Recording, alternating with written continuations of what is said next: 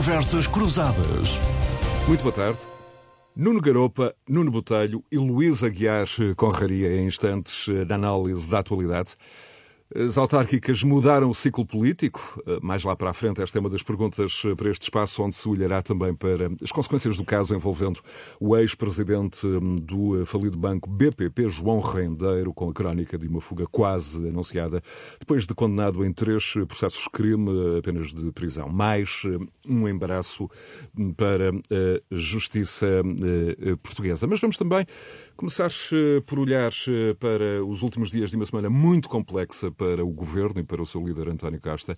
Em poucos dias viu o PS perder a Câmara Municipal de Lisboa, viu um ministro, Pedro Nuno Santos, criticar outro, João Leão, em público e a dar argumentos ao líder do Partido Comunista que está a negociar o orçamento com o governo. A frase de Jerónimo de Sousa foi, cito, até um ministro veio dar razão ao Partido Comunista e ainda teve o caso do Presidente da República desautorizar publicamente o Ministro da Defesa e assegurar um chefe militar contra a vontade do uh, ministro.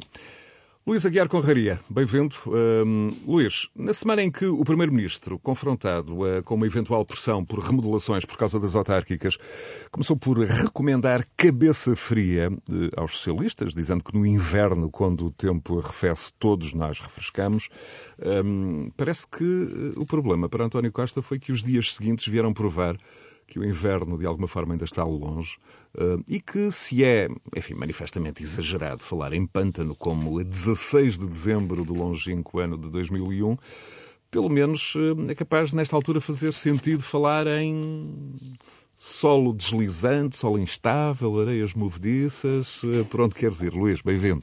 Uh, ora, muito boas tardes e muito obrigado pelo convite e é um prazer estar mais uma vez convosco.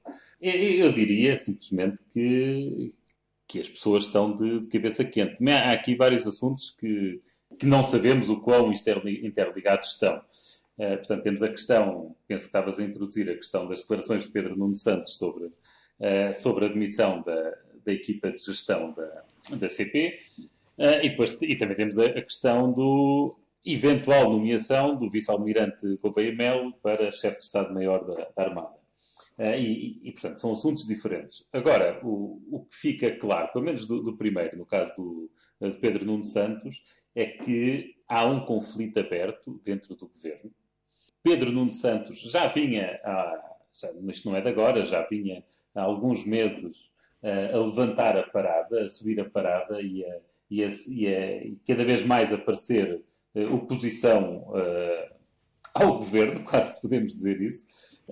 mas Aquela expressão correr em pista própria. Não, mas é que neste momento não é correr em risco. Em, em, em, isto, já não é correr em, pista própria, isso é uma coisa. Outra coisa é estar no, num ringue a, a dar murros, uh, portanto, numa cena de pugilato com, uh, com ministros, do, com, seu, com, com, seus colegas de governo.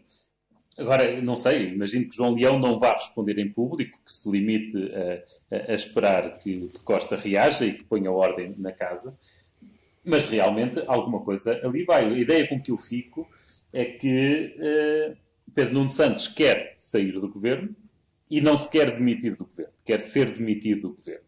Uh, e fica a ideia que António Costa quer que ele se demita do governo e não o quer demitir a ele. Uh, e portanto aqui entramos num jogo que eu não sei como é que vai acabar, mas... O que estás a dizer que é que... Pedro Nuno Santos vai, vai, vai, vai, continuar a subir a voz, parece-me, até que eventualmente se torne completamente insustentável pelo no governo e tenha de ser demitido. Do teu ponto de vista, um, noutras circunstâncias, noutros tempos, um incidente desta natureza, um, com este contexto e com, esta, e, com este, e com este formato já teria sido encerrado eh, com a saída de um dos uh, protagonistas, dos visados, ou do Ministro das Finanças, ou do Ministro que o acusa, certo? Não, não me parece que possa ser do Ministro das Finanças. A questão é essa, é que mesmo que Pedro Nuno Santos tenha razão, ele, ao culpar, uh, ao culpar o Ministro das Finanças, penso que está perfeitamente implícito na, nas suas declarações, ele também está a dizer que o Primeiro-Ministro não põe o Ministro das Finanças na ordem. Eh, porque, apesar de tudo, quer dizer, a decisão política e a responsabilidade do que se passa no governo é sempre do Primeiro-Ministro. Eh, e, e, portanto, o António Costa demitir o João Leão seria reconhecer que durante vários meses deixou que um determinado processo se arrastasse indevidamente, de uma forma que não se devia ter arrastado, eh, e que a, e a responsabilidade primeira é dele, de António Costa. Portanto, eu fico aqui sem, sem Enquanto... conseguir perceber muito bem como é que, porque há, como é que se pode. Uh, como, é que pode, como é que pode haver uma saída que não a da demissão de, de Pedro Nuno Santos? E do ponto de... Diga-se passagem que, que se ele já agora também não vamos pôr o ónus todo no lado de António Costa. Eu, eu, gosto muito de Pedro Nuno Santos, gosto de pessoas frontais que digam o que pensam, mesmo que eu não concorde com elas, e, há muitas coisas que eu não concordo com ele, acho que o que estamos a, acho que o Pedro Nuno está a fazer na TAP é um desastre nacional. Portanto, eu, eu discordo dele em muita coisa, mas gosto dele pessoalmente e gosto da atitude. Ah, também achas? Mas neste momento. Fico contente que também acho. Mas neste momento, né? mas neste momento, a partir do momento em que ele considera que não tem condições para exercer o seu trabalho porque está bloqueado dentro do governo, Exatamente. ele próprio tem a obrigação de se demitir, penso Exatamente. Uh, pronto, agora eu se estivesse no lugar dele demitia-me, se estivesse no lugar do Primeiro-Ministro demitia-o a ele. E pronto, não sei muito mais o que posso dizer. Acho que a questão do Gouveia Melo é, é, é, uma situação diferente, se quisermos falar disso depois mais à frente. E vamos falar mais à frente, opinião. seguramente. Nuno Botelho, bem-vindo. Consequências políticas deste. De boa tarde a todos, boa tarde casos. aos nossos ouvintes e boa tarde ao, a ti, Bastos, ao Nuno Garopa e ao nosso Luís H. Conraria. É um gosto tê-lo sempre aqui. Um, eu, eu, eu, diria, eu, eu acrescentaria, além, além desta, desta, deste, deste rol de confusões para António Costa, eu acrescentaria outra que surgiu esta semana também. Foi uma notícia da TVI que, que passou um bocadinho ao lado, mas que eu acho que é importante também referir, mais, acrescentar aqui mais uma confusão, que foi uma investigação TVI na quinta-feira passada sobre o CEF e como o CEF não aplicou algum do dinheiro que recebeu da União Europeia para acolher refugiados em Portugal, nomeadamente o Afeganistão. E foram, foi feita uma reportagem reportagem sobre isso, muito, muito bem feita, diga-se passagem, que mostra como o Ministro também dos Negócios Estrangeiros não tem sido muito expedito na forma como deveria já ter acolhido, eh, como o próprio Ministro Cabrita enunciou e o Ministro Santos Silva também, eh, algumas centenas de refugiados e não conseguiram fazer e há gente neste momento a passar muito mal no Afeganistão à custa destas burocracias e desta forma, diria eu, muito pouco expedita que o governo português não acolhe os refugiados, apesar de receber dinheiro da União Europeia, dinheiro dinheiro esse que está, pelos vistos, a ser gasto indevidamente, pelo menos alegadamente eh, a reportagem assim mostrava. E, e acrescentava, portanto, esse, esse, esse problema e, e, e, acrescentaria uma questão àquilo que o, que o Luís muito bem elencou. É que Pedro Nuno Santos eh, eh, talvez não corra já em pista própria, já esteja para lá da pista própria, realmente, mas sabe uma coisa que, que me parece muito clara neste momento: é que os autarcas socialistas estão todos a pedir a cabeça do Ministro das Finanças. Porquê? Porque já perceberam todos que esta história de uh, aprovar orçamentos atrás de orçamentos e cativá-los e não executar qualquer obra, só hospitais já foram prometidos para 4 ou 5 e não há ainda um tijolo posto em lado nenhum, e não há anos a prometer nos hospitais, mas, mas não põe lá nenhum tijolo, isto, uh, pelo menos aos autarcas, cria uma certa moça porque que chega à hora de, das, das, eleições e cria de facto problemas. E, e, e, quem é o culpado é de facto o Ministro das Finanças que de facto não, não executa o orçamento. Se Centeno tinha a habilidade e talvez até alguma flexibilidade política para ir gerindo e talvez ir concedendo aqui e ali e dando aqui, aqui e ali algumas, uh, uh, diria eu, algumas migalhas que permitisse ir alimentando a máquina, uh, Leão não, Ministro Leão não. E portanto tem sido muito, muito contestado. E a cabeça dele está aqui muito a ser posta em cima da mesa por muitos autarcas socialistas, nomeadamente aqueles que na noite das eleições perderam as eleições. E, por isso, Pedro Nuno Santos, com o também, político que tem, se, se e juntando introduzir isso, só aqui um elemento, favor, também aqueles que ganharam, e com maioria absoluta, sim, sim. por exemplo, uh, Eduardo Vítor Rodrigues, o Presidente da Câmara Municipal de Gaia, que é muito próximo de António sim. Costa e é do Secretariado Nacional, veio aplaudir Pedro Nuno Santos e uh, dizer que o Ministro tem toda a razão e mais.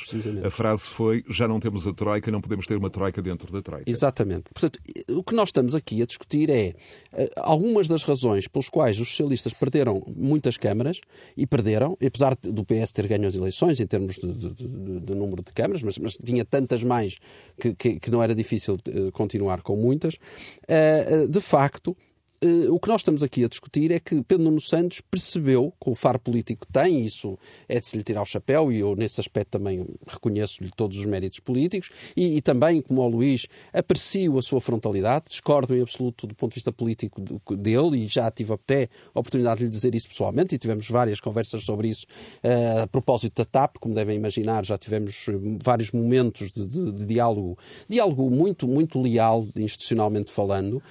E, cálculo e, muito intenso. Sempre muito intenso e acalorado, mas uh, eu aprecio isso, porque é de facto um político que diz o que tem a dizer, uh, com toda a lealdade institucional, é verdade. Nem sempre estamos de acordo, ou raramente estamos de acordo neste caso, mas respeitamos-nos como pessoas de bem que somos e, portanto, temos perspectivas diferentes do mundo, mas respeitamos. E, portanto, desse ponto de vista, Pedro Nuno Santos, o que está a tentar, é, parece-me, é de facto aqui uma quadratura do círculo que é que António Costa o castigue e corra com ele, porque já percebeu, no meu entender, ele já percebeu que este dossiê da TAP só o vai queimar e, portanto, ele vai sair muito chamuscado disso e que a corrida à liderança do PS pode até estar assegurada, porque ele tem as tropas suficientes para, de facto, chegar lá eh, assim Costa saia, porque eu acho que é uma inevitabilidade. é uma inevitabilidade. Eu, eu, todas as pessoas com quem autárquica. falo por, por este país fora do espectro socialista dizem-me que, de facto, não há outra opção. Portanto, acho que. E Medina, de facto, acho que está neste momento numa situação que já não, não oferece qualquer resistência. Os outros candidatos eh, que Costa queria ver no terreno não têm qualquer capacidade de juntar as tropas, de, os militantes socialistas à volta dele, e Pedro Nuno Santos tem isso perfeitamente controlado. E controlado no bom sentido, não estou a, a atribuir qualquer conotação negativa. E, portanto, desse ponto de vista, Pedro Nuno Santos vai ter essa capacidade. Agora, a questão é depois dar o passo seguinte e conquistar o país, porque mais difícil do que conquistar os partidos é depois conquistar e ter um discurso para o país. E aí é que eu acho que Pedro Nuno Santos vai chegar à liderança do, do Partido Socialista um dia, mais cedo ou mais tarde, vai chegar à liderança do Partido Socialista com um ónus muito grande, um ónus chamado TAP. E esse ónus, ele já percebeu que quanto mais depressa se livrar dele, melhor. E, portanto, desse ponto de vista, eu acho que estamos aqui perante um cenário que Pedro Nuno Santos preferia não ter. E está a tentar, a todo, todo custo, eh, tentar sair mostrando que tem razão relativamente a alguns pontos que eu acho que, em rigor, por acaso, eu até acho que ele tem razão relativamente à gestão das empresas públicas. Acho que deveria ser olhada essa questão. O ordenamento jurídico da gestão das empresas públicas é cada vez mais labiríntico e cada vez mais difícil. Eh, não é legislando que se torna mais fácil ou, ou possível e acho que, de facto, desse ponto de vista, está cada vez mais difícil e é cada vez mais complicado atrair boas pessoas para a gestão Nuno Botelho, antes, antes, antes de ir ao Nuno Garopa em Washington, e quanto à questão do, do chefe do Estado-Maior da Armada e esta, e esta polémica entre São Bento e Belém, a deixar pelo menos a substituição do, do próximo chefe sem data marcada. Sim, eu aí acho que de facto houve aqui um, mais uma atrapalhada entre o Governo e a Presidência da República. Acho que o Sr. Presidente da República teve que chamar a si o assunto e impor alguma ordem na casa. Também aí acho que Marcelo Rebelo de Sousa, o Sr. Presidente da República, quis mostrar que quem manda ali é a Presidência da República e o Sr. Presidente da República, aproveitando também um momento de alguma fragilidade do Governo, quer também mostrar neste segundo mandato que não está tão complacente como esteve num primeiro mandato e, portanto, quis mostrar que, de facto, ali essa é a área da sua cotada, digamos assim, e, portanto, eh, pôs os pontos nos is e mostrou que ainda não é o momento de, de discutir esse tema e, quando for, será ele a ter a última palavra. Nuno Garopa, bem-vindo a partir de Washington. Nuno, por onde começares? Um, também por esta, por esta questão do chefe de Estado-Maior da Armada, todo este contexto, todo este pano de fundo. Temos também um Ministro da Defesa desautorizado de forma clara pelo Presidente da República. E temos também o vice-almirante Gouveia Melo, que também, eh, enfim, de alguma forma é ator neste, neste puzzle, que por último, mas não menos importante, eh, para muitos, terá praticamente humilhado o Ministério da Saúde ao, eh, na hora da despedida, enfim, da Task Force das Vacinas, criticar vários organismos do Ministério, DGS à cabeça, ao dizer que vários organismos, e cito, tiveram de reconfigurar práticas antigas e também revelar que uma sua equipa de militares vai treinar pessoal do Ministério da Saúde para se aculturar à sua maneira de planear e trabalhar na próxima campanha de vacinação, enfim, contra a gripe normal no outono e inverno. Enfim, mais claro, o almirante Gouveia Melo não podia ser no conjunto de críticas a mais um pilar importante do, da governação, a saúde. Nuno. Eh, boa tarde a todos, é um prazer estar aqui. O gosto é nosso. Eu não, eu, eu, não queria, eu não queria entrar por questões. Eu acho que muitos destes episódios fundamentalmente são problemas de egos de várias pessoas e, portanto, não, não queria entrar em críticas pessoais, seja quem for. Acho que realmente uh, saem várias pessoas fragilizadas, também ninguém se demite, ninguém é admitido, mas tudo isso é parte da cultura política. Eu queria, no entanto, contextualizar, porque quando tu introduziste a questão ao, ao Luís, uh, fizeste referência ao pântano, e aí é que eu estou um bocadinho em desacordo até com a introdução que fizeste, porque o pântano não começou no domingo. O pântano começou nas eleições legislativas, quando o Partido Socialista não teve maioria absoluta, não quis fazer coligação formal com nenhum partido na Assembleia da República, acabou com a geringonça e decidiu negociar à vista. E a partir daí entramos no pântano. Oh, claro que não é o pântano do engenheiro Guterres, pois os pântanos, há muitos pântanos, mas a partir daí entrou-se no pântano. Num pântano em que o governo Daí a está imagem a navegar... das, do, Sim, sim. das areias Tens toda a razão, Nuno. Tens toda a razão. Nuno. Está a a navegar à foi de vista. Costa. A escolha foi de Costa. Costa. Está a navegar à vista. Ninguém o Eh, obrigou. A bazuca e Exatamente. a- o Covid também não resolveu isso. Também não. E, portanto, eh, nós estamos a chegar ao fim de dois anos, é normal que ao fim de dois anos esse pântano esteja ainda mais pantanoso do que estava, não é? E, portanto, todos estes episódios fazem parte de um pântano em que o próprio Primeiro-Ministro, na minha opinião, já não tem grande capacidade de encontrar saídas, já nem estratégicas, mas táticas, para grande parte destes problemas.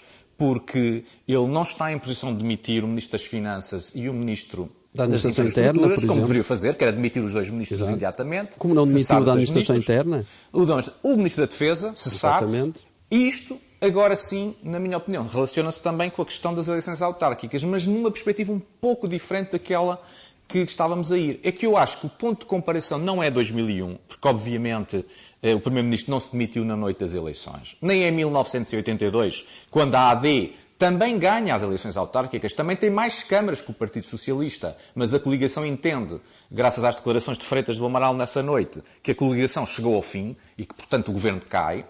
Eh, Estamos, na minha opinião, num cenário que se compara a 1989, eh, em que há um cartão amarelo ao governo. E na altura, eh, aliás, recordou-me imensa noite eleitoral de 2021 a de 89, em que eu estou a lembrar-me do professor Cavaco Silva aos berros a dizer que perdeu Lisboa e Porto, mas ganhou Porto Alegre. E como ganhou Porto Alegre, ganhou as eleições autárquicas. Exatamente a figura que o Primeiro-Ministro fez aos berros eh, na noite eleitoral a dizer que, pois, pode ter perdido Lisboa, no Porto foi uma catástrofe, mas eh, ganhámos eh, porque temos mais câmaras. Ora, o que é que o professor Cavaco Silva fez em 89? Mal ou bem, goste ou desgoste-se da, da personagem, o facto é que percebeu o cartão amarelo. E a seguir faz uma profundíssima remodelação ministerial em que chama uma série de caras novas e promove uma série de pessoas a ministros das várias pastas fundamentais e isso levou, evidentemente, o PSD a ter maioria absoluta, a, a- a voltar a ter maioria absoluta em 1991. Isto, o que, que que eu quero dizer com isto? Neste momento, tudo está nas mãos de António Costa. É António Costa que tem que decidir como é que vai sair deste cartão amarelo, como é que se vai impor ao seu próprio governo e que remodelação é que vai fazer. Quando António Costa insiste que não faz remodelação, penso que são péssimos sinais, porque significa que não percebe o que está a acontecer, que perdeu pé e que neste momento já não tem grande controle sobre, sobre a situação, enfrentando neste momento uma negociação de Orçamento de Estado que vai ser muitíssimo complicada. E, portanto, desse ponto de vista, eu acho que nós vamos atravessar, de facto, mais incidentes destes. Foram esta semana, mas vai haver mais incidentes destes, seja com vice-almirantes, seja com as polícias, seja com os chefes, seja com ministros, porque simplesmente não há tática, não há estratégia em navegação à vista e, e com um cartão amarelo, com um cartão amarelo em cima, não é? Nuno, mas, mas no contexto da negociação do Orçamento de Estado, e, e o Orçamento de Estado hum, deverá ser hum, entregue dia 11 de outubro, de amanhã eh, a oito dias, como é que achas que fica a posição, eh, a posição do Governo com declarações como a de Pedro Nuno Santos? Não, o governo, neste momento, pelos vistos, tem dois níveis de negociação. Está a negociar com quatro partidos, ao mesmo tempo que há vários governos. Portanto, eu nem consigo perceber como é que António Costa vai conseguir negociar um orçamento de Estado. Já não é de continuidade. É que tenha um mínimo, um mínimo de execuabilidade, porque ele está a negociar em vários tabuleiros. Eu, aliás, fazia há pouco tempo essa sugestão de que olhassem para o caso alemão e que, neste momento, o que está a acontecer é que os partidos pequenos primeiro vão negociar o pacto de governo que depois vão propor ao partido grande. É, Nós estamos a fazer negociações eh, eh, eh, a quatro partidos por separado, porque o PCP, o Bloco e o PAN não falam entre si. Portanto, não há negociação entre esses partidos. É do governo com esses três partidos por separado. E depois, ainda por cima, dentro do próprio governo, já percebemos que há várias tendências neste momento. Eh, porque, evidentemente, quando o Partido Socialista, pessoas do Partido Socialista vêm dizer já não temos uma troika fora, não temos que ter uma troika dentro, pois, mas estamos dentro da, daquilo que são a, eh, a União Monetária. Isso não acabou. Portugal está estagnado há 20 anos, tem uma dívida monstruosa, mas não está a colapsar porque o BCE está a comprar a nossa dívida. Exatamente. No momento em que isso acabar, o país colapsa. Mas desta Portanto, vez, desta vez no Europa, há uma bazuca eh, para aplicar nos próximos anos. E mas é que a bazuca já não é suficiente. Pois, Dado o nível de endividamento, já, já, já não chega. E, é, um, e o próximo orçamento, o que se escute do, do, próximo orçamento é o aumento da despesa, sempre. Exato, exato. E sempre. Exato. Não há Portanto, nenhuma discussão de como é que nós vamos aumentar a receita. Como é não, que nós vamos mais, produzir dizer, mais. Este, como é que nós vamos conseguir... É sempre mais, tem seis mais... anos este, este, governo tem seis anos, já não é um governo que entrou ontem, tem seis Exato, anos, portanto até começa a ser um dos governos mais longos que nós tivemos. Exatamente. E é um governo que não mexeu em absolutamente nada, nada. De, impor, quer dizer, de alterar impostos, nada a, no sentido de alterar a lei, Nenhuma não, é, não alterar nada, as, nada, as taxas, nada, diga alterar. Não, o, o exemplo dos impostos, a segurança social, nada. Por aí fora, o exemplo, por, por exemplo, dos funcionários públicos, eu não tenho nada contra os funcionários públicos, mas não consigo entender como é que nos dias de hoje nós temos mais funcionários públicos que alguma vez tivemos. Com, quando há uh, a desburocratização, a descarbonização, a digitalização, todos esses palavrões que as pessoas ouvem todos os dias e continuamos a meter funcionários públicos. Nunca tivemos, de facto, uma revolução, temos a revolução digital, mas nunca tivemos tantos funcionários públicos como temos hoje. Quer dizer, e, e, e tivemos notícias, o, o, desemprego caiu à custa da contratação de mais 50 mil funcionários públicos. Acho que é o momento de Isto... convocar o Luís Aguiar Conraria com urgência à antena. Sim, sim. Não, a verdade é, é isto, o, o Nuno, o que diz dos funcionários públicos, é, quer dizer, são factos, não é? Portanto, não, não, há, não, há, não há muito a dizer. Portugal é, está com um número de funcionários públicos como não teve antes. Comparando com a União Europeia, uh, não temos mais do que muitos outros países, mas eu também acho que nós não temos de estar a comparar sempre com a União Europeia. Temos de, achar, uh, temos de pensar o que, é que, o que é que nós queremos, independentemente do, do resto da União Europeia. E quanto a funcionários públicos, eu vejo falta de funcionários públicos em algumas áreas, uh, mas também vejo excesso noutras áreas, porque eu percebo perfeitamente o, o, o Nuno. Nada, Exatamente. É que, por exemplo, no Algarve não há médicos, nem enfermeiros, nem professores, por exemplo.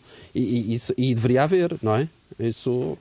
No o interior, se é que podemos falar sim, interior exemplo, em Portugal, exemplo, não é? Sim, portanto, eh, de facto há aqui uma enorme assimetria e uma gestão uh, desajustada. recursos de exato, que, exato. que não, consegue, não está a ser bem feita e, portanto, nós temos, uh, quer dizer, as críticas que uh, Pedro Nuno Santos faz em relação à falta de flexibilidade da gestão das empresas Exatamente. públicas aplicam, se calhar, ainda, ainda mais, a, a ainda mais ao, aos funcionários públicos em geral. Quer dizer, nós estamos numa situação em, em que temos muitos, quer dizer, neste momento há milhares de, de professores sem emprego. Exato. Uh, e, simultaneamente, há milhares de alunos sem professor. Exato. Uh, a minha filha, por exemplo, está sem professora de português. E, e, há, cada vez, e há cada vez menos alunos, e, não é? Portanto, isto, isto, é obviamente, quer dizer, isto é um desajustamento brutal, é absurdo entre a, entre a oferta e a procura, não é? Como é que é possível haver professores sem emprego e alunos sem professores? Quer dizer, é, obviamente que há aqui uma gestão que está a ser muito mal feita. E era necessário mudar as regras. Luís, e relativamente à, à, à, negociação do Orçamento de Estado?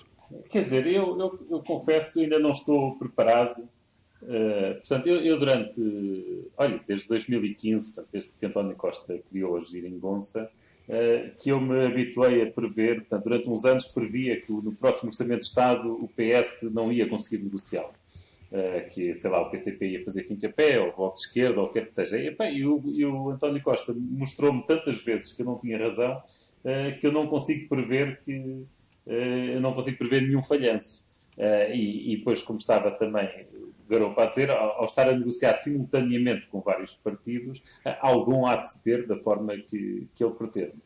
Agora, isto é de facto fazer orçamentos de sobrevivência e não, e não orçamentos. Eh, Achas que o facto de Bloco. E onerar cada vez mais, o, e onerar cada vez mais a, a dívida. E, Acha, e achas que Bloco e, e, Partido Comunista, recém-saídos de uma consulta às urnas, eh, vão ter esse lastro, esse peso? Quer dizer, isto claramente quer dizer, o Bloco e o Partido Comunista são, na minha opinião, os grandes derrotados da, da noite eleitoral. Uh, entre os vencedores estará, por exemplo, o Chega, que não falámos, uh, mas que se de facto assumiu uma dimensão nacional que se calhar apanhou algumas pessoas de surpresa, ou, quem acha normal não está a pensar bem no, no que aquilo é. Agora, o Bloco de Esquerda e o Partido Comunista, o que é que lhes sobra? o que é que lhes sobra? Quer dizer, eu acho que nós, o Partido Comunista neste momento está numa situação em que, ao, ao definhar eleitoralmente, e penso que se está a definhar eleitoralmente por dois motivos, quer pela idade das pessoas, portanto, quer por questões demográficas, o eleitorado do Partido Comunista é envelhecido e, portanto, vai morrendo, eh, é a lei da vida, eh, e depois o efeito do abraço de urso, que é o estarem encostados na geringonça. Portanto, eu penso que isto vai desgastando o Partido Comunista. Mas o que é que lhe sobra?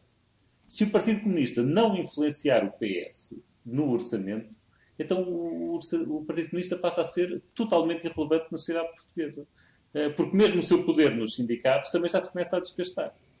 Eh, portanto, se o Partido Comunista já não tem autarquias, se começa a não ter sindicatos, se deixar de ter uma palavra decisiva nos orçamentos, o Partido Comunista deixa de ter razão de existir, não é?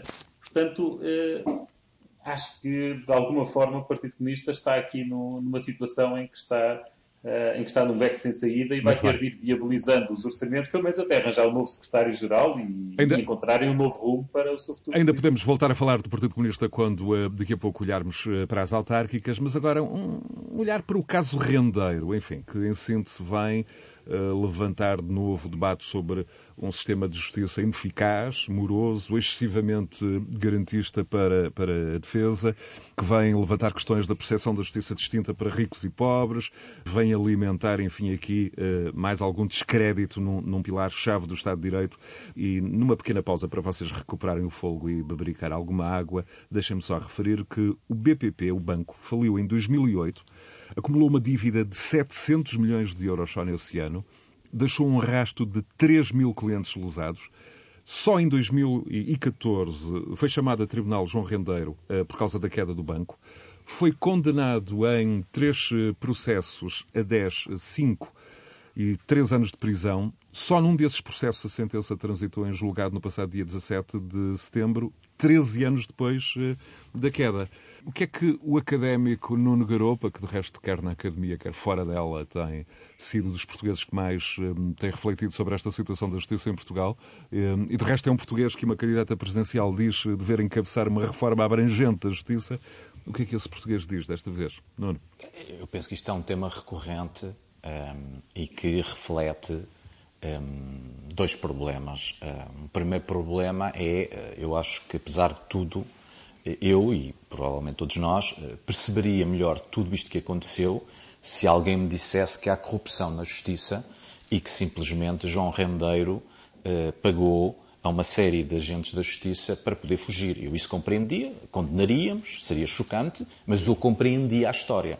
Ah, quanto mais sabemos da história, porque esta história, ah, nós já temos falado aqui várias vezes na, na, aos microfones da Renascença, como é que João Rendeiro ainda não foi detido, como é que a pena não está executada, porque já estamos transitados em julgado, portanto já é um mistério. Porque é que a pena não está executada? O próprio Conselho Supremo de Magistratura, em agosto, anunciou que ia perguntar porque é que a pena não está executada, porque o próprio Conselho não percebia porque é que não há execução de pena. Bem, e, eh, como vamos sabendo, o que nós sabemos agora é que isto é tudo consequência da burocracia e do formalismo. É? E que, portanto, eh, de acordo com a lei portuguesa, o passaporte não foi retido porque não foi demonstrado que havia possibilidade de fuga. Eh, segundo a lei portuguesa, a pena não foi executada porque ainda havia mais não sei quantos recursos que algum dia no futuro se poderiam. Bem, ou seja, depois de 58 revisões do Código de Processo Penal, nós ainda não resolvemos o problema. E atenção, está pendente outra revisão do processo penal e, aliás, ligando àquilo que pouco estávamos a dizer, neste momento a Ministra da Justiça também já lá está há seis anos.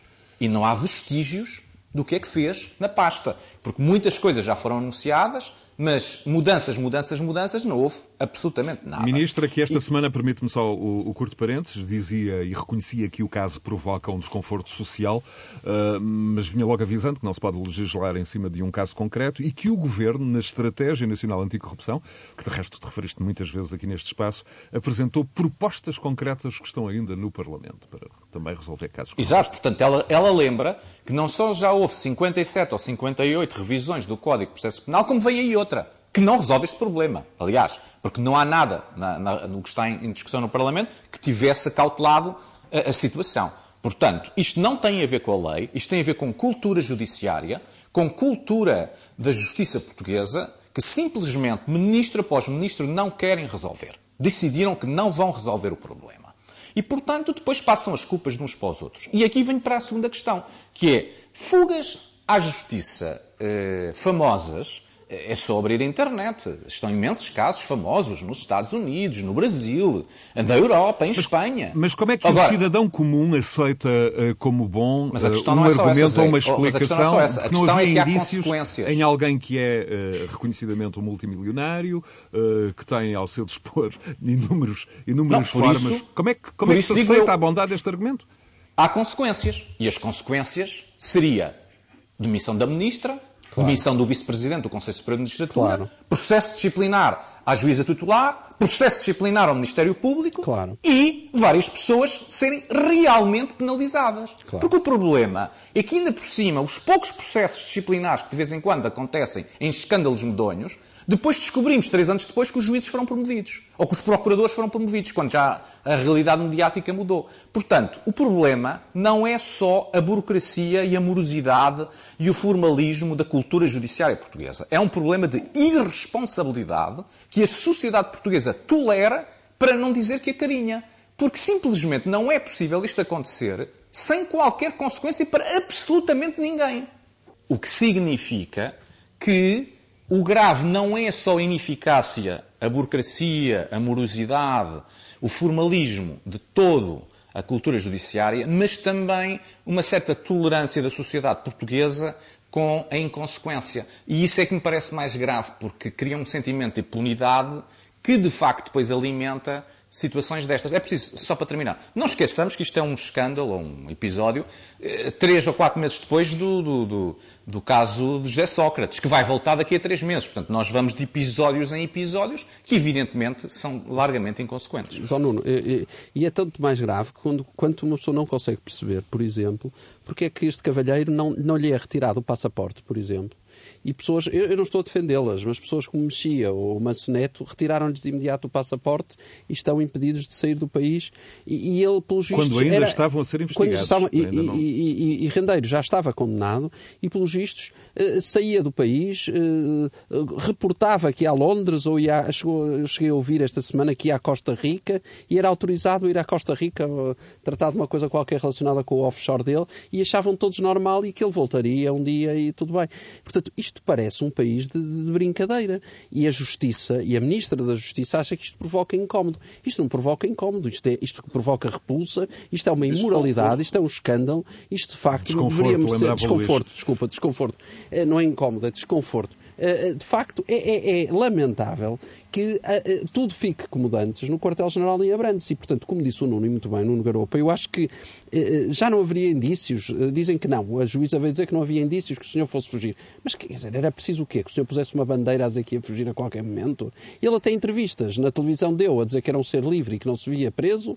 Quer dizer, ele, ele precisava dizer mais qualquer coisa. Quer dizer, está tudo doido neste país e, e continua tudo impávido e sereno. O, o Presidente da República não diz nada, o Primeiro-Ministro não diz nada, ninguém diz nada e toda a gente acha isto normal. E, portanto, eu acho que isto revolta a, a população que, em vez de ver aqui um Estado de Direito, vê de facto um Estado de brincadeira. E, e, e, desculpa só uma coisa, isto de facto perpetua a ideia, junto do, do povo, de que de facto há uma justiça para ricos e uma justiça para pobres. Porque efetivamente há. E é bom que as pessoas percebam que isso é uma realidade.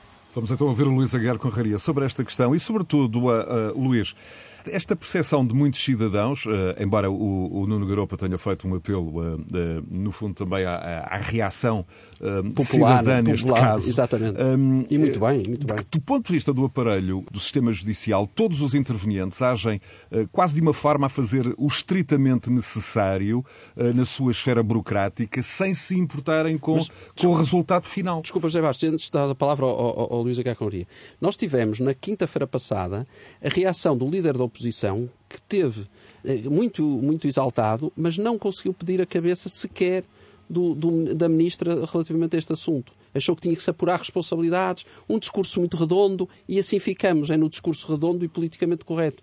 Quer dizer, eu acho que isto tem que também parar desse ponto de vista. Desculpa, desculpa. Não, justamente, eu, eu, eu queria que o Luís uh, falasse destes pontos e, sobretudo, também desta, deste sistema corporativo pouco propenso à responsabilização. Há quase esta, esta deriva clássica dos agentes judiciais em responsabilizarem. Ouvia representantes sindicais, ouvia, uh, enfim, magistrados, sempre os políticos, quando as coisas correm mal. Enfim, também nunca há uh, uma autocrítica. Luís, o que achas? Eu, eu, eu queria, ao contrário do, dos números, eu, eu, não sou jurista, não é? Eh, e, portanto, estou aqui numa posição de não especialista.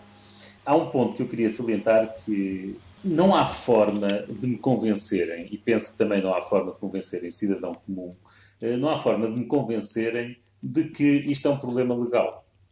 Quer dizer, Portugal não pode ter assim leis tão más e tão diferentes das dos outros países para que isto seja eh, para que isto seja o aproveitamento de um furo legal. Portanto, isto eh, necessariamente eu tenho de olhar para aqui como uma questão de, de incompetência. E se calhar o que, uma das coisas que é necessário alterar na nossa cultura é a cultura da responsabilização. Já agora vale a pena dizer que por muito que o juiz e procurador e essa gente toda sejam responsáveis, o criminoso é, é rendeiro, não é? Portanto, claro. uh, também não podemos confundir uh, um polícia ineficiente com um ladrão. Ou, ou, mas, uh, mas, também temos que perceber a responsabilidade, que era o que o Nuno estava a referir, a responsabilidade claro, de toda a cadeia hierárquica de, de, de, da magistratura nesse aspecto, porque como é que não é executada a pena, como é que nada disto acontece, como é que não lhe pedem o passaporte, como é que pode um, haver aqui um outras, outras responsabilidades, não é? E, outra, um e, não ser só negligência ou incompetência, não é? Bem, pode não ser só negligência e incompetência, mas não estou preparado para afirmar mais do que isso. Mas há aqui um, um ponto uh, muito importante que tem a ver com isso de isto era previsível ou não. Uh, e, e, de facto, nós ficámos a saber uh, esta semana que o João Palho Batalha, que foi presidente da Associação Portuguesa para a Transparência, Uh, ou não é assim que se chama, mas, mas é a Associação de Transparência e Integridade. Integridade. Integridade. Integridade, exatamente, com o Paulo Moraes, Paulo Moraes também já foi sim. nosso convidado aqui na. Bem, agora teve, dizer nosso. Que teve uma expressão, que teve uma expressão fabulosa. Nosso, nosso. Que teve, que teve uma expressão fabulosa, Luís. Disse que, que Rendeiro deixou de, de, de, esperar pelo trânsito em julgado para passar a ser um julgado em trânsito. Um julgado em trânsito, é uma excelente expressão. Mas o, aquilo para que eu queria chamar a atenção é que em agosto, portanto há mais de um mês, João Paulo Batalha e Paulo Moraes escreveram uma carta ao Conselho Superior de Magistratura a alertar para o perigo de fuga e a perguntar o que é que estava a ser feito para, para o evitar. Portanto, isto foi, de facto, uma fuga anunciada. Claro. Uh, isto foi uma fuga Só anunciada. Só não vê quem não quer, uh, exatamente. E, e realmente, ele não disse eu vou fugir, mas quando lhe perguntam na televisão em direto se ele, caso seja condenado, se pretende cumprir pena, e ele foge à questão, não dá uma resposta direta a dizer, obviamente que me entrego, quer dizer, se isto não é suficiente para, para chamar a atenção das entidades policiais, claro. judiciais competentes, é, então é porque são mesmo muito, muito, muito incompetentes. Eu não estou preparado para dizer que isto, é, que isto houve mais do que negligência. Mas se tivesse havido Eu mais também não, mas deveria ser analisado. Um juiz, não, mas repara, se tivesse Tem que ser um investigado, juiz, não é? Não, mas é que se tivesse sido um juiz que se tivesse vendido, se fosse tivesse sido um juiz ou um procurador que se tivesse vendido e que, se tivesse, que tivesse deixado fugir de propósito, isso era pouco grave. Aí a gravidade não era nenhuma. Aí simplesmente tínhamos mais um criminoso. Pronto, pá. E, e, e há muitos criminosos. Naquele caso havia, havia um juiz que era um criminoso uh, que teria de ser condenado, julgado e condenado.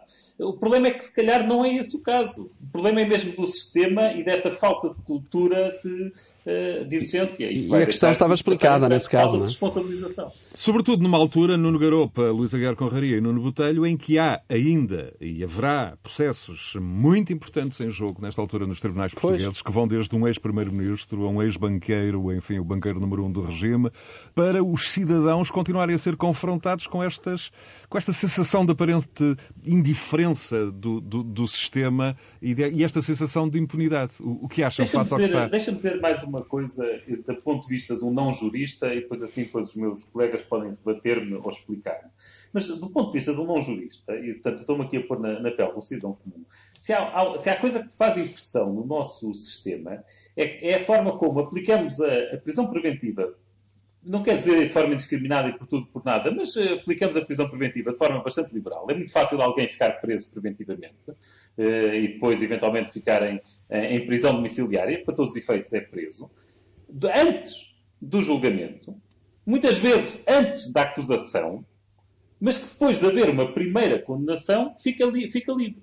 É uma coisa que é esquisita, tipo, é alguém que está preso preventivamente vários meses ou até alguns anos e depois da primeira decisão de um juiz a condená-lo a prisão efetiva, ele sai em liberdade porque vai recorrer e recorrer e recorrer. Isso também é uma coisa que, do ponto de vista de um leigo, não, não faz grande sentido. Quer dizer, a pessoa de ser julgada está presa e depois ser condenada fica solta. Então, uma uh, nota... E está aí anos em, em liberdade. Uma nota breve dos dois juristas do painel, só para daqui a instantes irmos às autárquicas.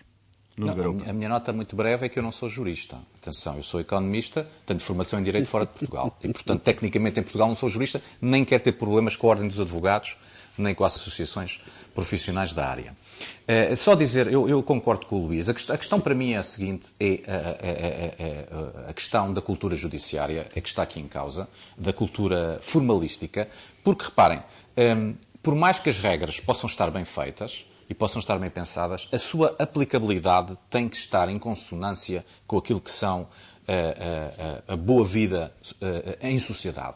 E neste momento não estão, porque simplesmente o sistema português não lida bem com a criminalidade de colorinho branco. Ponto final. Não sabe lidar. Já fez 50 reformas e não sabe lidar. Porque, por exemplo, vou dar outro exemplo para complementar o que eu estava a dizer ao Luís. Eu não tenho qualquer problema em perceber, do ponto de vista estritamente legal, porque é que é perfeitamente possível, ao mesmo tempo que um ex-banqueiro está a reclamar que tem problemas de saúde que inabilitam o julgamento e que, portanto, coitadinho já não pode ir a julgamento, que essa mesma pessoa esteja a passar férias na Sardanha eh, eh, com, sem ter o passaporte retido e, aliás, com o Ministério Público a dizer que não há problema nenhum. Eu percebo perfeitamente do ponto Exatamente. de vista legal. Não há ilegalidade nenhuma. Faz, faz sentido? Não faz. não faz. Não pode ser. É imoral, e é imoral, com... e é imoral. Obviamente, Pode até ser legal. Um problema de cultura é judiciária, claro. há um problema de cultura uh, judiciária, formalista e burocrática que claro. tem que ser alterado. E o exemplo... Sou pena disto vir a ocorrer muitas vezes. Claro, o exemplo. E eu concordo inteiramente contigo, Nuno, e acho que é, eu, eu, diria mesmo, é a cultura. Eu há muito que defendo até, eh, e talvez por isso Ana Gomes te enuncio como grande reformador, por, por teres também formação económica e, e, de gestão, digamos assim, porque de facto há muito que defendo que, por exemplo, o Ministério da Justiça há muito deveria ser entregue a um gestor, alguém com outras práticas que saia um bocadinho da lógica jurídica para desburocratizar, para desacralizar e de facto resolver muita coisa que eu acho que, que formalmente já devia ter sido resolvida há muito tempo. Muito bem, de regresso ao Nuno Garopa. Nuno, estas autárquicas eh, provam que alguma coisa começou a mexer ou não no ciclo político? Eu, eu volto a insistir, sempre, eu penso. Sempre, isto é sempre como 89. dos 700 mil votos. Exatamente, exato. Mas é, eu acho que isto é a direita ainda não. Como 1989, não era claro se estava a mexer não está a mexer. Que está a mexer, está. Isso não tenho dúvidas nenhumas, que há aqui, se quiserem, uma inflexão do ciclo, parece-me evidente, até porque o Partido Socialista passa a estar à defensiva, isso parece-me evidente. Agora, eu acho que, eh, digamos assim, há um grande vencedor e um grande derrotado da noite eleitoral, na minha opinião. O grande vencedor é Carlos Moedas, o grande derrotado é Fernando Medina, não por serem uh, Lisboa, mas por serem pessoas que têm ambições nacionais. E depois há uma série de, de vencedores e derrotados regionais, com, com menos ambições nacionais. Uh, dos partidos, concordo um pouco com o que dizia já o Luís, mas eu acho que todos os partidos aqui tiveram empates, porque podem dizer que ganharam umas coisas e perderam outras. O próprio Chega, eu acho que teve um bom resultado, eh, acima dos 4,5% e 19 uh, vereadores, mas por outro lado o Chega diz que ia tremer. O país ia tremer, o país não tremeu. Portanto, eu acho que aqui há empates, e Rui muitos Rio, empates. É um vencedor ou Moedas criou um ciclo próprio que só agora está a começar, não, como, Rio... como a imprensa titulava esta, esta semana, como sendo não, a visão não, de eu ia dizer, eu aí tenho duas coisas completamente diferentes. Eu discordo completamente da visão de Belém, também já é habitual discordar da visão de Belém. Uh, penso que o Rio tem um ciclo dele que evidentemente sai reforçado aqui, porque o resultado, uh, apesar de ser um mau resultado para o PSD, uh, no sentido em que não ganha as eleições, não, cresce um bocadinho em relação àquilo que tinham sido as desgraças de 2013 e 2017, e portanto, nesse sentido, eu acho que o Rio tem alguma, algum espaço de manobra, ganhou alguma folga que não tinha, caso o resultado fosse esse. Mas também penso que Lisboa não é assim aquele resultado que Belém e a direita está a vender. Por duas razões. Uma, Moedas tem 7 contra 10. E, portanto, Moedas, eh, o resultado de Lisboa é o resultado de 2015 das legislativas. A direita ganha, mas está em minoria. A lei, neste caso, é diferente. Aliás, nota só de rodapé, fiquei muito surpreendido a ver tanta gente que não sabia, ao fim de 50 anos, que nas câmaras municipais é uma eleição presidencial. Claro. A lista mais votada é o presidente, não há geringonças, não há geringonças. Claro. Bem, fiquei admirado a ver tanta gente que estava muito Sempre confundida sobre isso ao fim de 50 política anos. nacional. É. Exato. Bem, e, e, portanto, ele tem ali um problema. Hoje lia nos jornais, aqui há dias, uh, nos últimos dois dias, que três dias, que vai negociar com a CDU, que a CDU é o seu parceiro favorito. Eu penso que o PS é capaz de viabilizar. Não penso que vamos ter intercalares em Lisboa tão cedo, porque não é do interesse de Moedas, claro. nem é do interesse de António Costa.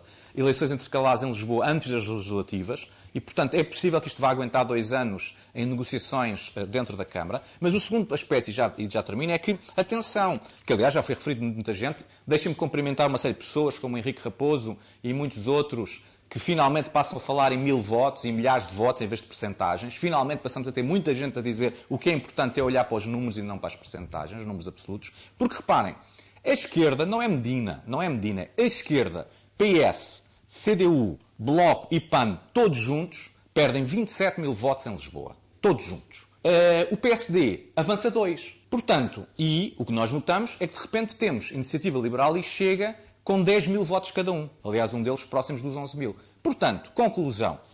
Há e onde estão esses 700 mil votos hum, que É isso que eu vou dizer. Parece-me que se nós olharmos para o nível nacional, o PSD avança muito pouco. O que está a avançar são uh, os outros partidos da direita. É verdade que as autárquicas é muito complicado porque há o grupo de cidadãos, que também teve um resultado a começar por Rui Moreira, é muito importante e, portanto, as contas a nível nacional são mais complicadas, mas eu penso que o que Lisboa está a mostrar é que o PSD eh, ganha não porque cresce, mas porque o PSD e a esquerda, eh, o PS e a esquerda decrescem e o PSD vai ter um grande problema a partir de 2023 que se chama Iniciativa Liberal e que se chama Chega e eu acho que os dados estão lançados desde, desde há dois anos e estão aí confirmados. Nuno Botelho. É, eu, de facto, concordo em parte com a, com a análise do Nuno Garopa. Acho que eh, Moedas é, de facto, o grande vencedor da noite, juntamente com com Rui Rio, embora Rui Rio, eh, eu acho que Rui Rio eh, e os resultados do PSD mostram, e eu acrescentaria isto, eh, mostram que de facto, se calhar com uma liderança mais forte, seria possível abanar um pouco mais o PS e ter conseguido se calhar outro tipo de resultados. Um, e desse ponto de vista, uh, eu acho que havia muito que podia ter sido feito uh, ao, pelo país fora. Uh, o, o, para mim, os grandes derrotados são claramente a CDU, o PCP e o Bloco de Esquerda, que são inexistência. O, o Bloco de Esquerda é uma inexistência autárquica e o, o PCP está em clara erosão. Uh, e um dos grandes derrotados da noite é, de facto, António Costa, que andou pelo país a, a vender a bazuca e, e percebeu que eh, tem pouco, pouca arte de, de, para vendedor ambulante. E, portanto, desse ponto de vista, eu acho que ficamos uh, esclarecidos quanto à, à, capacidade de António Costa de vender ilusões e quanto à incapacidade do povo português de acreditar nelas. É isso que eu acho que foi a grande nota da noite. Foi, de facto, muita, muita basófia, muita ilusão e pouca, pouca credibilidade que caiu de facto em saco roto e acho que ele é de facto o grande derrotado da noite. Deixa-me ouvir o Luís Aguiar Conraria sobre esta questão política. Hum, é, é, muito gestão de expectativas, de resto na noite, na noite eleitoral isso, isso já foi eh, por ti referido. Nesse sentido, Rui Rio é um vencedor, mas Luís, na questão de fundo quem uh, vai liderar o PSD nas próximas eleições legislativas? O que é que estas autárquicas uh, trazem para o centro-direita, sobretudo se for Rui Rio essa, essa figura? o Expresso dizia este fim de semana, ou citava uma fonte do Partido Socialista, dizendo que nessa perspectiva até uh, para o PS não é nada mau Rio, que seja Rui Rio claro. a liderar o partido nas legislativas de 2023. Uh, Deixa-me uh, referiar um bocado a, a questão da, das expectativas, porque uma pessoa se começa sempre a discutir a comparar os resultados com expectativas, podemos chegar àquela situação absurda que ocorreu há uns anos, quando a nossa equipa de rugby perdeu contra a Nova Zelândia, Nova Zelândia, os All Blacks. Por cento e tal a 15, ou uma coisa assim. No Mundial de Rugby de França, justamente. E, e, e, os nossos atletas estavam todos felizes porque tinham conseguido marcar um ensaio. Eu fiquei entusiasmado e depois vou ver o resultado e tínhamos perdido por mais de 100, ou, ou, ou mais de 90, já não me lembro dos estádios, qualquer disparate assim. Portanto, uma pessoa tem de eh, tem também de refriar. Depois, em relação às minhas declarações... Julgo que foi algo como 110... Uh, qualquer coisa absurda, não é? Qualquer, qualquer coisa assim absurda. Uh, e em relação aos meus comentários na noite eleitoral, deixa-me também dizer que, uh, que, eles, que eu penso que grande parte deles estava errado, uh, porque eu ainda não tinha a ideia do conjunto. E eu falei como o PSD tendo conseguido ganhar algumas câmaras importantes, como obviamente Lisboa é a cidade-chave, e depois se calhar Coimbra e, e, o Funchal, mas não tinha a ideia de que o PS tivesse perdido tanta votação a nível nacional.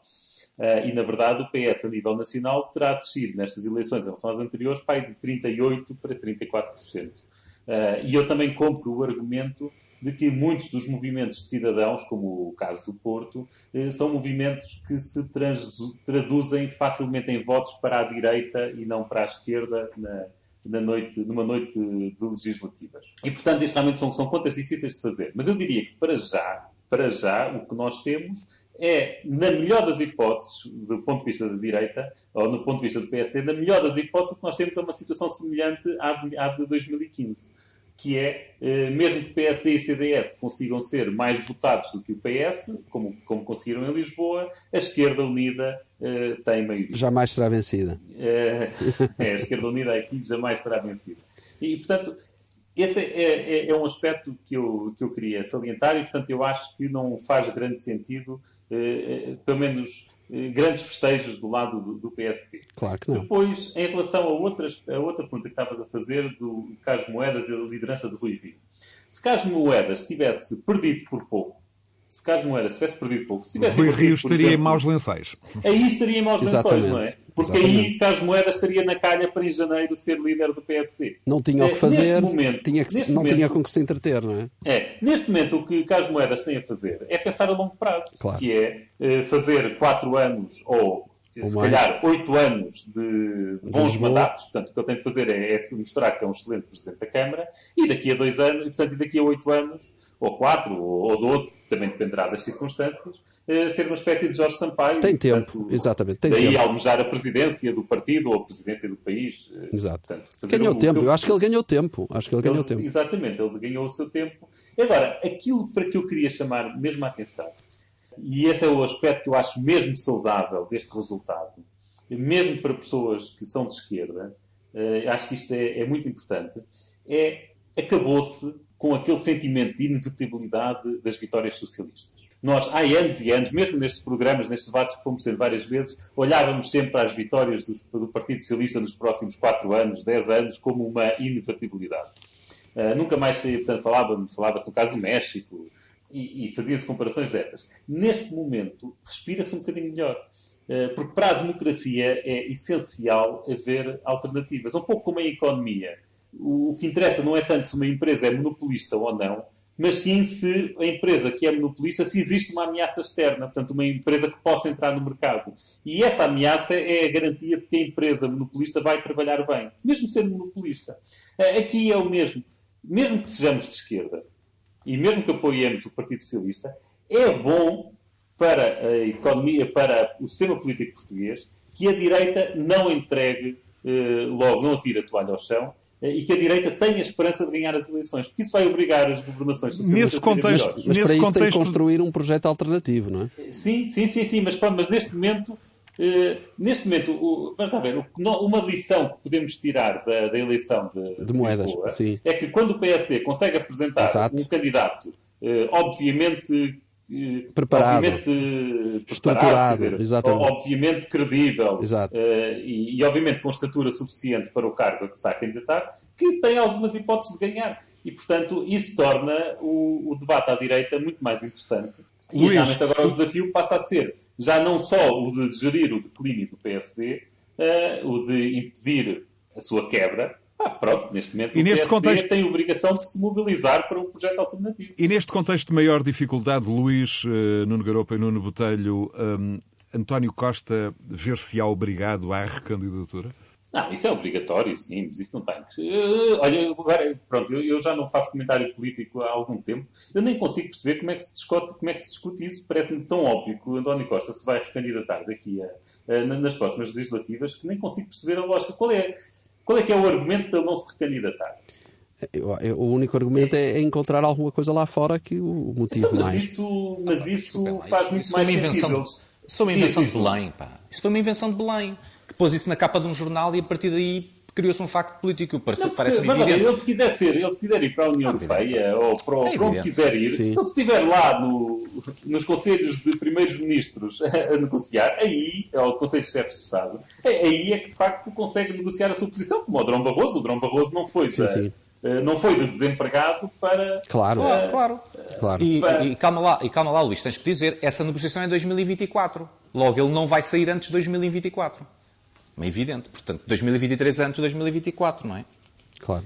Ah, portanto, exatamente. Exato, há, esse, há esse ponto, é verdade, é verdade. Ok, sim. então pronto. Então eu, eu, não consigo sequer perceber porque é que andamos a pôr essa hipótese. Claro que pode acontecer, não é? Portanto, ele pode ter algum problema de saúde. Não, acontecer, até pode acontecer pode, muitas coisas, não é? Pode acontecer muita coisa. Eu, eu, agora, eu, dentro do que é previsível, não vejo motivos sequer para discutirmos muito isso. Eu, eu, também acho. Eu acho, eu, eu, acho que ele irá às eleições de 2023 e, e, nesse sentido, respondendo mais diretamente ao, ao que o Zé levantava, sim, eu acho que o facto de ter um cartão amarelo agora reforça a necessidade do PS levar o António Costa em 2023 às legislativas. Nesse sentido, sim. Mas penso que de qualquer maneira já ia. Nuno, e relativamente à reconfiguração à direita e em particular, eh, hum, enfim, às, às próximas, eh, aos próximos movimentos de Paulo Rangel eh, ou de outros possíveis eu, eu, eu, penso que há dois, repara, há dois níveis de reconfiguração.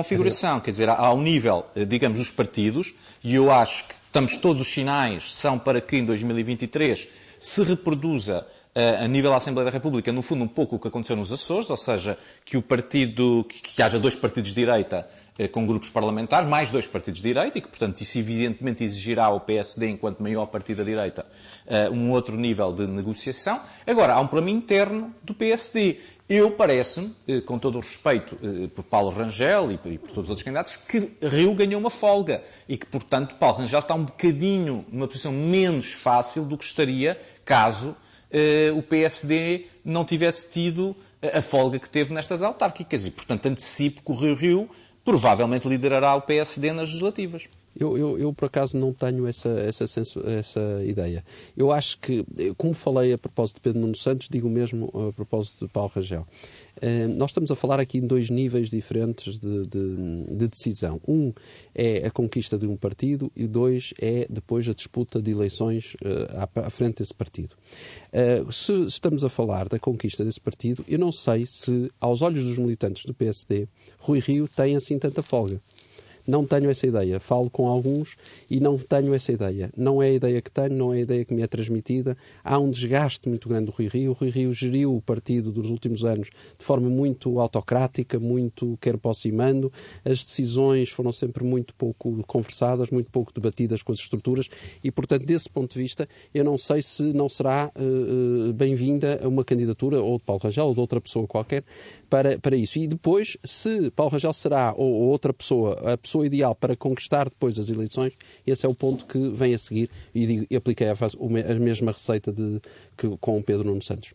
Uma questão a que vamos certamente aqui voltar. Nuno Garopa, Nuno Botelho e Luísa Guiar Conraria em mais um Conversas Cruzadas, disponível a qualquer hora em rr.sa.pt e também na sua plataforma favorita de alojamento de podcast, sejam elas o eh, Spotify, iTunes, Google Podcast, Podcast Go e outras. Continuação de Bom Domingo.